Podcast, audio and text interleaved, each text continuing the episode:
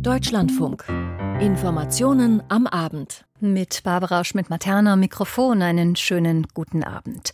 Seit Jahren reden wir in Deutschland über den Fachkräftemangel und genauso lange hören wir die Mahnungen und Warnungen aus der Wirtschaft. Bundesregierungen aller Couleur taten sich bisher jedoch schwer damit, Arbeitskräfte aus Staaten auch außerhalb der Europäischen Union nach Deutschland einzuladen, ja sogar um sie zu werben. Inzwischen ist der Fachkräftemangel so sehr mit Händen greifbar, dass die Politik nun umfassender als bisher reagiert. Das Bundeskabinett hat heute Maßnahmen für eine erleichterte Zuwanderung beschlossen. Hören wir dazu Gerd Landsberg, der Hauptgeschäftsführer des Städte- und Gemeindebunds, fordert mehr Tempo bei der Anerkennung ausländischer Berufsabschlüsse. Also wenn ich mir so vorstelle, ich komme zum Zahnarzt und da sagt einer, ja, ja, ich habe das also auch schon gemacht in einem Drittstaat. Da wäre ich ehrlich gesagt etwas skeptisch, ob der meine Zähne bohren darf. Aber es gibt viele Bereiche, wo das nicht so entscheidend ist. Es muss halt schneller werden und dafür müssen es so einfach und praktikabel machen wie möglich. Sonst wird jeder gute Wille leider scheitern. Gerd Landsberg heute Mittag bei uns im Deutschlandfunk-Interview. Ob die Vorschläge der Ampelkoalition diesen Ansprüchen genügen, das berichten wir gleich. Aus Brüssel hören wir, wie die EU-Kommission der ungarischen Regierung Mittel in Milliardenhöhe kürzen will, wegen fehlender Rechtsstaatlichkeit. Gegen Ende der Sendung hören Sie alles sportlich und politisch Wichtige rund um die Fußball-WM der Männer in Katar und wir würdigen Christiane Hörbiger. Die Burgschauspielerin ist mit 84 Jahren in Wien gestorben. Um 18.40 Uhr die Sendung Hintergrund, da geht es um Ruandas Kampf gegen AIDS. Das Bundeskabinett hat also heute Eckpunkte für eine Reform des Fachkräfteeinwanderungsgesetzes gebilligt. Dabei geht es nicht nur um anerkannte Fachkräfte, sondern auch um neue Zuwanderungsmöglichkeiten für ungelernte Arbeitskräfte. Volker Findhammer stellt die Pläne der Ampelkoalition en Detail vor. Etwas ungewöhnlich war es schon. Gleich vier Bundesministerinnen und Minister, die nach der Kabinettssitzung gemeinsam auftraten. Aber die heute vorgelegten Eckpunkte für eine neu zu regelnde Einwanderung von Fachkräften sollen nach dem Willen der Koalition auch einen Paradigmenwechsel einleiten, weil Deutschland in den kommenden Jahrzehnten ob des demografischen Wandels auf eine höhere Zuwanderung angewiesen sein wird. Es wird das modernste Gesetz Europas zur Fachkräfteeinwanderung und es ist nicht zuletzt die Wirtschaft, die uns sagt, dass dieses Gesetz zwingend notwendig ist, betont Innenministerin Nancy Faeser. Bereits heute, so die Bundesagentur für Arbeit, gibt es 800.000 offene Stellen in Deutschland mit wachsender Tendenz. Andrea Nahles, die Vorsitzende der Bundesagentur, spricht von einer Nettozuwanderung von 400.000 Fachkräften pro Jahr, die man in den kommenden Jahren brauche. Mit dem Renteneintritt der Babyboomer dürfte diese Zahl sogar noch steigen, und das ist auch der wesentliche Grund für die Reform, mit der die Zuwanderung vereinfacht werden soll. Wir werden die Schwellen für Zuwanderung senken, wir werden die Integration verbessern und wir werden darauf achten, dass die Verfahren schnell und pragmatisch umgesetzt werden, betont Wirtschaftsminister Robert Habeck. Drei wesentliche Elemente umfassen die Eckpunkte. Demnach sollen Fachkräfte aus dem Ausland künftig nicht mehr nur in dem Bereich arbeiten dürfen, für den sie eine anerkannte Qualifikation haben. Daneben sollen ausländische Fachkräfte künftig auch dann einreisen dürfen, wenn sie zwar berufliche Erfahrungen, aber noch nicht den nötigen Abschluss haben. Die Anerkennung soll dann auch in Deutschland nachgeholt werden können. Und mit der sogenannten Chancenkarte sollen interessierte Nicht-EU-Ausländer nach kanadischem Vorbild über ein Punktesystem die Möglichkeit bekommen, zur Arbeitsplatzsuche nach Deutschland zu kommen, sofern sie Qualifikationen, Sprachkenntnisse, Berufserfahrung und einen Bezug zu Deutschland mitbringen. Und da werden wir in der Bundesregierung mit der Wirtschaft gemeinsam daran arbeiten, dass wir eine ordentliche Anwerbestrategie haben, mit gezielten Aktionen in bestimmten Ländern, in denen wir bestimmte Fachkräfte sehen und zu uns holen wollen. Betont Arbeitsminister Hubertus Heil, der zugleich darauf verweist, dass damit keine Konkurrenz zum nationalen Arbeitsmarkt einhergehen soll. Wir werden alle Register ziehen, die Potenziale im Inland zu heben. Von der Ausbildung über die Weiterbildung, über die Erwerbsbeteiligung von Frauen, über die Inklusion am Arbeitsmarkt, damit dafür gesorgt wird, dass Fachkräftemangel nicht zur Wachstumsbremse wird. Anfang des kommenden Jahres soll der konkrete Gesetzentwurf aus dem Bundesarbeitsministerium vorgelegt werden. Die Union schaut dagegen weiterhin kritisch auf die Pläne. Man habe erst vor drei Jahren das Fachkräfteeinwanderungsgesetz gemeinsam mit der SPD in der Großen Koalition geändert, betont Friedrich Merz, und das werde nach wie vor nicht richtig und angemessen umgesetzt. Wir bekommen nach Deutschland viele Menschen, die hier im Arbeitsmarkt nicht unterzubringen sind, und die, die wir brauchen, wollen nicht kommen. So der CDU-Chef im ZDF Morgenmagazin. Aber die Union will weiter gesprächsbereit bleiben, wohl auch, weil der Druck aus der Wirtschaft groß ist. So begrüßte etwa Arbeitgeberpräsident Rainer Dulger die Eckpunkte als richtige Weichenstellung, um die Zuwanderung in den Arbeitsmarkt einfacher und unkomplizierter zu gestalten und forderte zudem, die Willkommenskultur fortzuentwickeln, damit Deutschland auch die richtigen Signale an diejenigen sende, die hier künftig arbeiten wollen. Informationen von Volker Fintermer aus unserem Hauptstadtstudio in Berlin. Während die russische Armee mit immer neuen Luftangriffen die zivile Infrastruktur der Ukraine zerstört, laufen in Europas Hauptstädten längst Planungen für einen zukünftigen Wiederaufbau des Landes. Die EU-Kommission bringt jetzt russische Reparationszahlungen ins Gespräch. So könnte das beschlagnahmte Vermögen der russischen Zentralbank verwendet werden für den Wiederaufbau der Ukraine. Die EU-Kommission wurde im Oktober beauftragt, nach Wegen zu suchen, wie man Russland zur Verantwortung ziehen kann. Heute legt sie nun entsprechende Vorschläge vor. Klaus Remme. Seit Monaten sammeln Ermittler in der Ukraine zusammen mit Experten aus westlichen Partnerländern nach Beweisen für russische Kriegsverbrechen. Gleichzeitig wurde staatliches und privates Vermögen aus Russland im Westen eingefroren. Es geht um über 300 Milliarden Euro. Russland müsse für seine schrecklichen Verbrechen bezahlen, so Kommissionspräsidentin Ursula von der Leyen heute Nachmittag in Brüssel. We will work on an international agreement with our partners to make this possible. Russia's horrific crimes will not go unpunished. Die Verbrechen werden nicht ungestraft bleiben, versicherte von der Leyen. Zusammen mit Partnern werde man an einer entsprechenden Vereinbarung arbeiten. Das klingt erheblich einfacher, als es ist, so viel steht fest. Da ist beispielsweise der Internationale Strafgerichtshof, der zwar für Kriegsverbrechen und Verbrechen gegen die Menschlichkeit zuständig ist, nicht aber für ein russisches Verbrechen der Aggression, einem Angriffskrieg, da Russland dem Gerichtshof nie beigetreten ist. Dazu kommt, dass ein Staatschef wie Wladimir Putin, solange er im Amt ist, persönliche Immunität genießt. Die EU-Kommission schlägt nun ein Sondergericht vor, um Verfahren möglich zu machen. Dieser Weg führt zwingend nach New York zu den Vereinten Nationen und nach einem absehbaren Scheitern im Sicherheitsrat zur Generalversammlung. Schwierig, aber nicht unmöglich, so meint die EU-Kommission. Russia and its oligarchs have to compensate Ukraine for the damage And we have the means to make Russia pay. Noch schwieriger wird es, wenn es um die Milliarden von russischen Oligarchen und der Zentralbank in Moskau geht.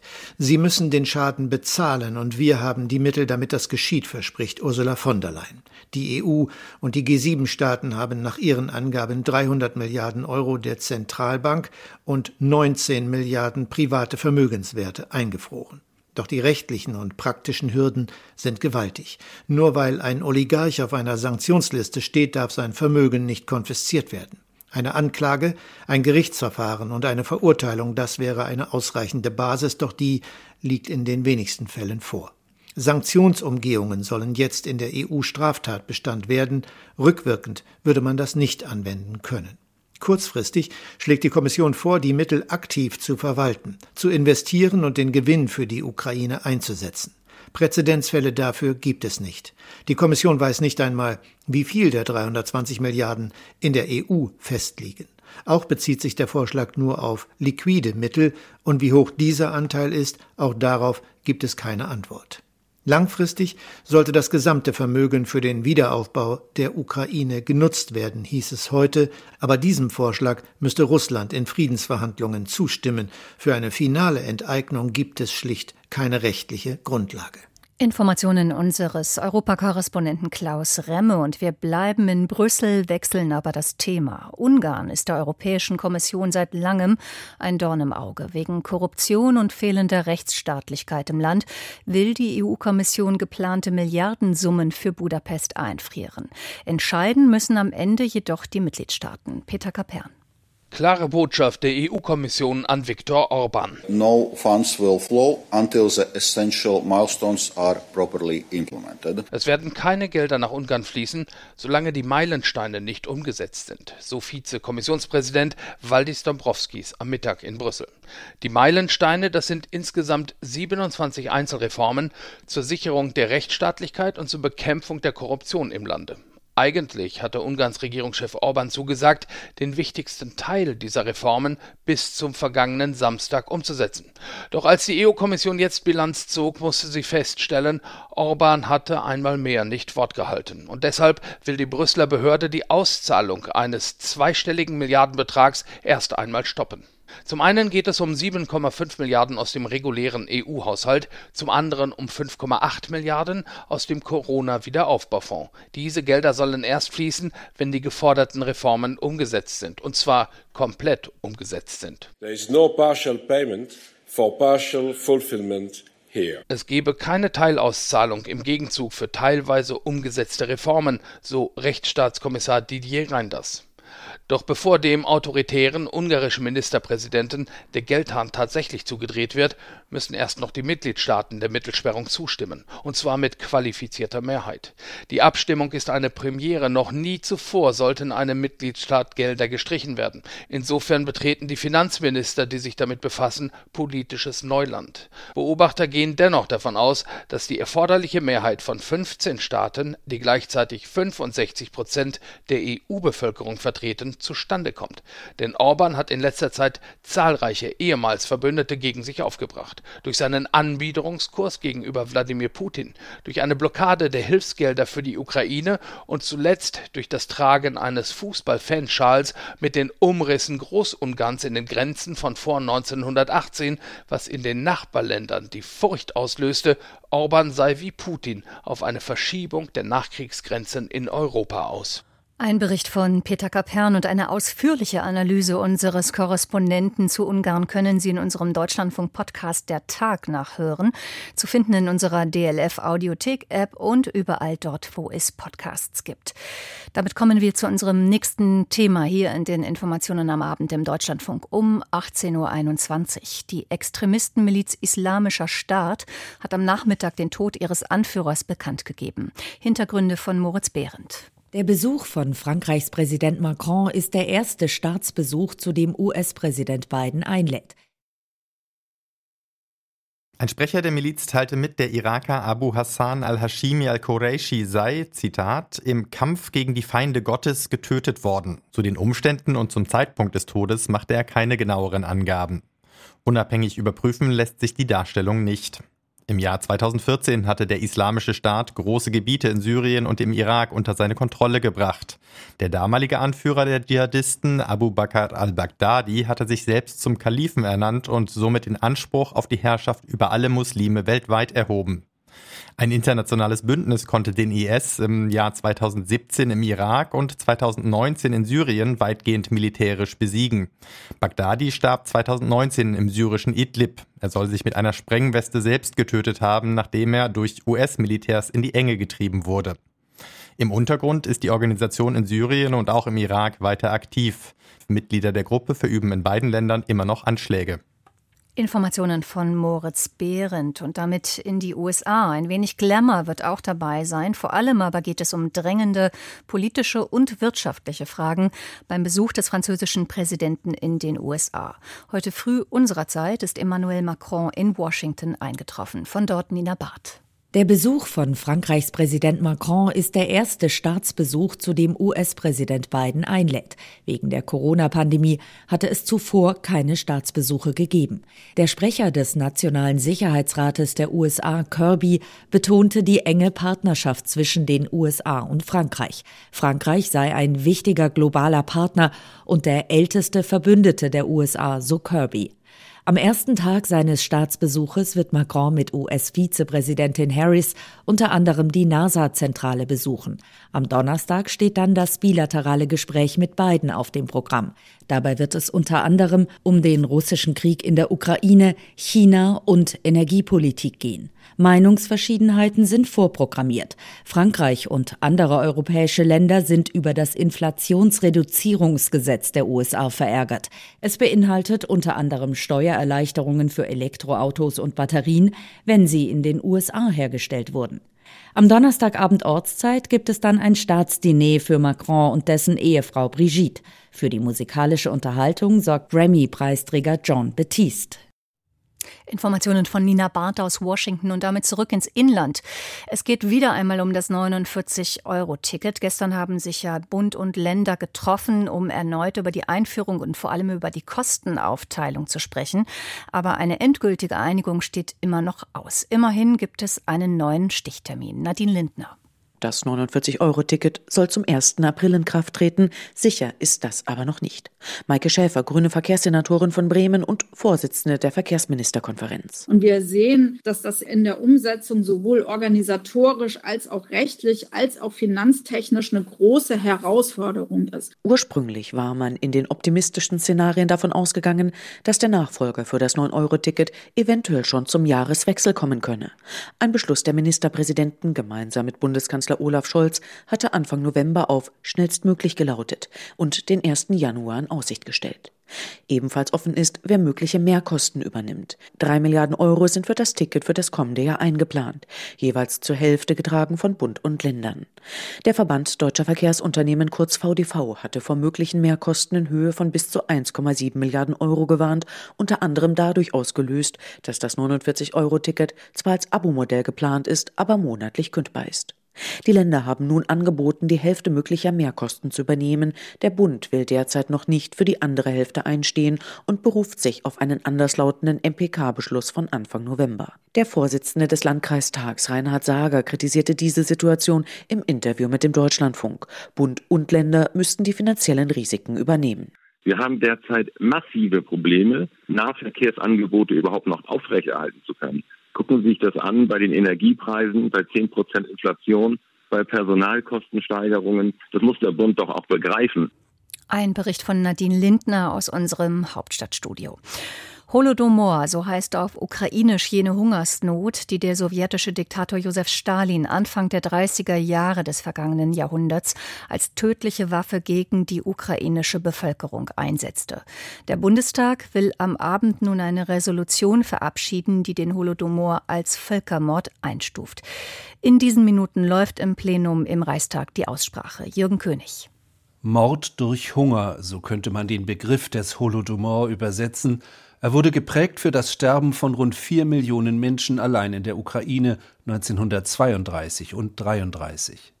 Im Zuge der Industrialisierung, die Stalin in der UdSSR mit aller Gewalt vorantrieb, waren große Mengen an Vieh, Getreide und Saatgut in den ländlichen Gebieten beschlagnahmt und in die Städte gebracht worden der Historiker Martin Schulze-Wessel im WDR. In der Folge sind Kolchosen gegründet worden mit allen Zwangsmaßnahmen, die dazugehören.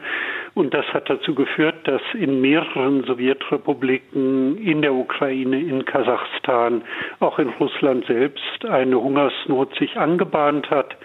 Und in dieser Situation hat Stalin sie nicht irgendwie gelindert, sondern hat sie forciert die Situation in der Ukraine ist dann nochmal eine spezielle. Er hat da auch einen Kulturkampf gegen ukrainische Intellektuelle begonnen. In dieser Kombination kann man Merkmale des Völkermordes sehen. Die Hungergebiete ließ Stalin abriegeln und exportierte gleichzeitig Weizen ins westliche Ausland. Seit ihrer Unabhängigkeit 1991 bemüht sich die Ukraine um eine internationale Anerkennung des Holodomors als Völkermord, bisher mit nur geringem Erfolg. Die Forschung konzentrierte sich auf Gulag und Holocaust, auch in Deutschland war der Holodomor bisher nur selten ein Thema. Um den Tatbestand des Völkermordes zu erfüllen, muss sich eine Gewalttat gegen eine Ethnie, eine religiöse Gemeinschaft oder eine Nation als solche richten und sie muss von der politischen Führung bewusst angeordnet worden sein. Die Fragen, die das Geschehen in der Ukraine aufwirft, definiert Martin Schulze-Wessel so. Richtete es sich wirklich gegen die Ukrainer? Oder war es eben nur die Folge einer forcierten Industrialisierung und hat Stalin diese Folgen wirklich gewollt.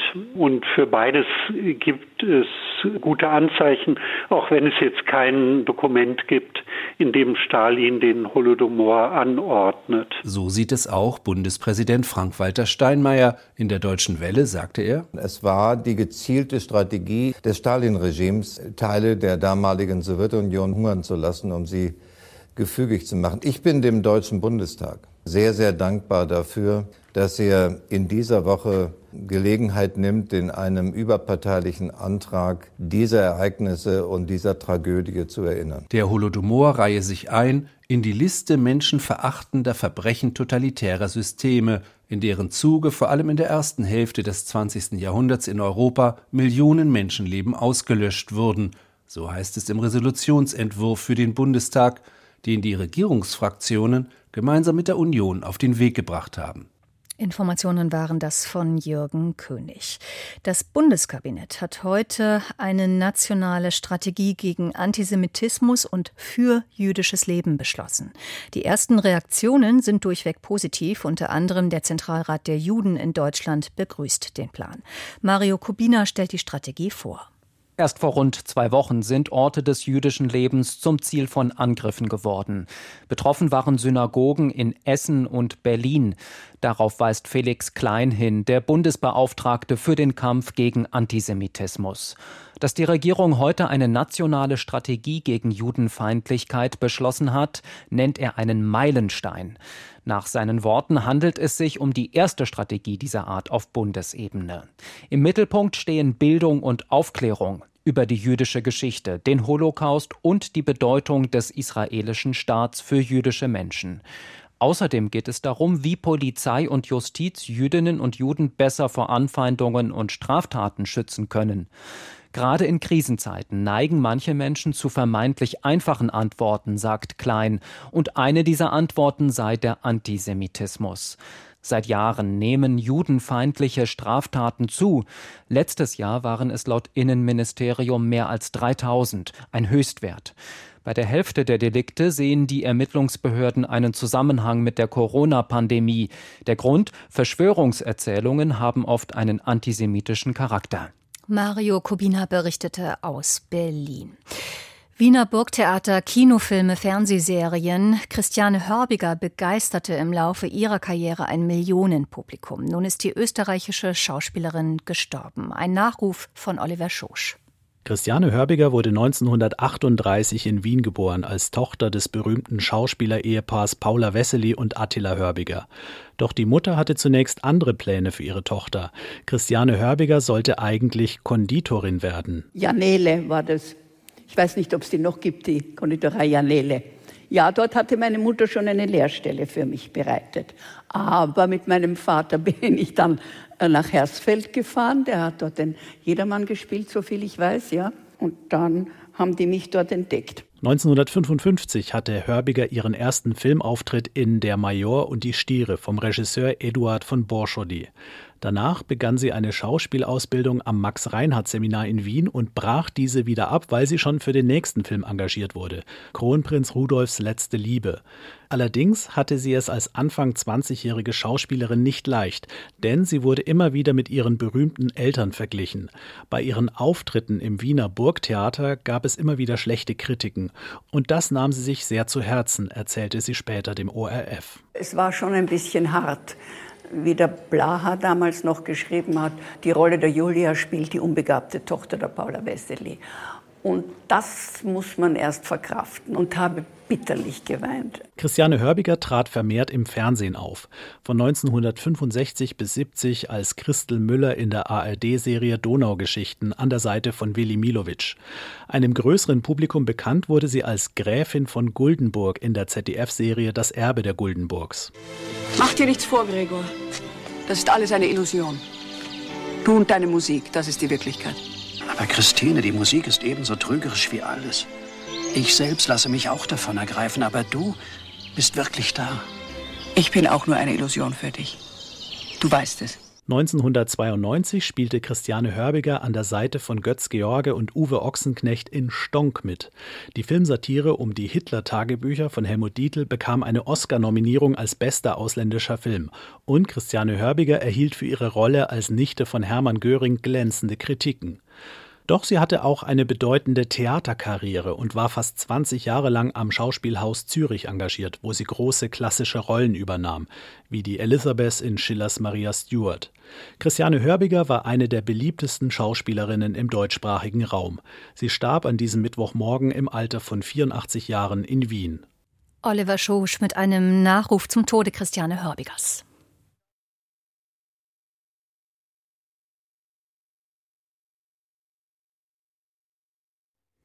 Um 18.34 Uhr ist jetzt zu mir ins Studio gekommen Benedikt Kaninski aus der Deutschlandfunk Sportredaktion. Ja, und in der Gruppe D sind vor wenigen Minuten die Nachmittagspartien dieses Spieltags bei der Fußball-Weltmeisterschaft in Katar zu Ende gegangen. Frankreich stand nach zwei Siegen schon als Achtelfinalteilnehmer fest. Trainer Didier Deschamps nahm gleich neun Wechsel in der Startformation gegen Tunesien vor. Das brachte die Franzosen aber offenbar ziemlich durcheinander. Martina Knief berichtet. Weltmeister Frankreich wird für einen extrem überheblichen Auftritt im abschließenden Gruppenspiel gegen Tunesien bestraft bestraft und unterliegt mit 0 zu 1. Babi Kasri traf für Tunesien in der 58. Minute. Dann sorgte ein Flitzer mit einer Palästina-Fahne in der Hand für Aufsegen und zum Schluss die Schiedsrichter. Antoine Griezmann erzielte in der achten Minute der Nachspielzeit den Ausgleich, vermeintlich denn der Videoassistent griff nach dem Abpfiff ein, nahm den Treffer zurück wegen einer Abseitsposition. Und so gewinnt Tunesien gegen Frankreich mit 1 zu 0. Der Weltmeister Frankreich stand schon vorher als Achtelfinalist fest. Und Tunesien ist trotz des Siegs aus dem Turnier ausgeschieden. Auch für Australien und Dänemark war der Achtelfinaleinzug vor dieser Partie noch möglich. In der Gruppe D war vieles noch offen, doch der Sieg der Tunesier gegen Frankreich überraschte und brachte beide Teams unter Zugzwang. Holger Dahl hat das Alles- oder Nichts-Spiel verfolgt. Australien steht im Achtelfinale dieser Fußball-Weltmeisterschaft. 1 zu 0 gewonnen gegen Dänemark durch das Tor des aus der Bundesliga bekannten Profis Matthew Leckie nach einer Stunde. Schöner Konterangriff. Insgesamt ein verdienter Sieg. Dänemark hatte kaum Möglichkeiten in der ersten Halbzeit mehr vom Spiel, aber keine große Chance. Dementsprechend geht der Sieg für Australien in Ordnung. Zum zweiten Mal in der Geschichte der Nationen steht man in der K.O.-Runde. Das Ergebnis des anderen Spiels, Frankreich gegen Tunesien, war ohne Ausschlag. Frankreich als Erster in das Achtelfinale in dieser Gruppe und Australien als Zweiter. Frankreich und Australien ziehen also in die nächste Runde ein, Dänemark und Tunesien damit ausgeschieden. Die Entscheidungen der Gruppe D sind damit also getroffen. Für die deutsche Mannschaft wird es dann morgen wieder ernst. Alles andere als ein Sieg gegen Costa Rica würde das Ausscheiden bei der Weltmeisterschaft in Katar bedeuten. Dieser Druck scheint für das deutsche Team und Bundestrainer Hansi Flick aber kein Problem zu sein, berichtet Julia Büchler. Auf der Playlist der Nationalspieler steht der Song Don't Stop Believin', also hör nicht auf dran zu glauben. Das macht auch Bundestrainer Hansi Flick. Die Ausgangslage ist klar. Deutschland muss als Gruppenletzter gegen Costa Rica gewinnen. Sonst droht das WM aus nach der Vorrunde. Druck verspüre ich überhaupt nicht. Ich bin davon überzeugt, dass wir auf einem guten Weg sind. Wird immer besser, von, von Training zu Training besser. Das Zusammenspiel, das Miteinanderspielen, das Kombinieren, wie weit der Weg geht, entscheidet jetzt erstmal morgen und dann gucken wir weiter. Alle Spieler sind fit. Wer in der Startelf steht, verriet der Bundestrainer nicht. Seine Taktik dagegen ist klar. Flick erwartet Costa Rica extrem defensiv. Das Ziel sei es, schnell ein Tor zu machen. Sollte das DFB-Team doch nicht gewinnen und nach der Vorrunde ausscheiden, denkt Flick nicht an seinen Rücktritt als Bundestrainer. Ich habe Vertrag bis 2024 und ich freue mich natürlich dann auch auf die Heim-EM, aber das ist noch lange hin. Momentan zählt aber nur das letzte Vorrundenspiel gegen Costa Rica. Und davor gibt sich das DFB-Team also gelassen. Die Weltmeisterschaft in Katar ist politisch und zwar so sehr, wie es vielleicht keine Fußballweltmeisterschaft vor dieser war. Gerade deshalb lohnt sich der Blick hinter die Kulissen dieses sportlichen Großereignisses. WM-Reporter Matthias Friebe erklärt, warum der sportliche Erfolg für die Katarer zweitrangig ist. Diese WM ist auch für Katar etwas, wo es darum wieder mal geht, Bündnisse zu schließen, Partnerschaften zu schließen. Dieses Land ist ja so klein im Vergleich zu diesen Riesenländern Saudi-Arabien und Iran, die direkt dran grenzen. Katar wird immer nur überleben können, wenn man Freundschaften und Bündnisse schließt und sich irgendwie einen Platz sucht. Und da ist natürlich eine Weltmeisterschaft die perfekte Bühne, die perfekte Gelegenheit, äh, um der Welt zu zeigen, Katar ist wichtig, genauso wie auf dem Gebiet der Energiepartnerschaft. Man muss zeigen, Katar ist ein wichtiger Player auf der Weltkarte. Ihr könnt besser mit uns als ohne uns und deswegen müsst ihr möglicherweise uns auch ein bisschen beschützen in dieser schwierigen Situation. WM-Reporter Matthias Friebe im Sportpodcast Players, der aktuell täglich mit allen Hintergründen zum WM-Geschehen erscheint.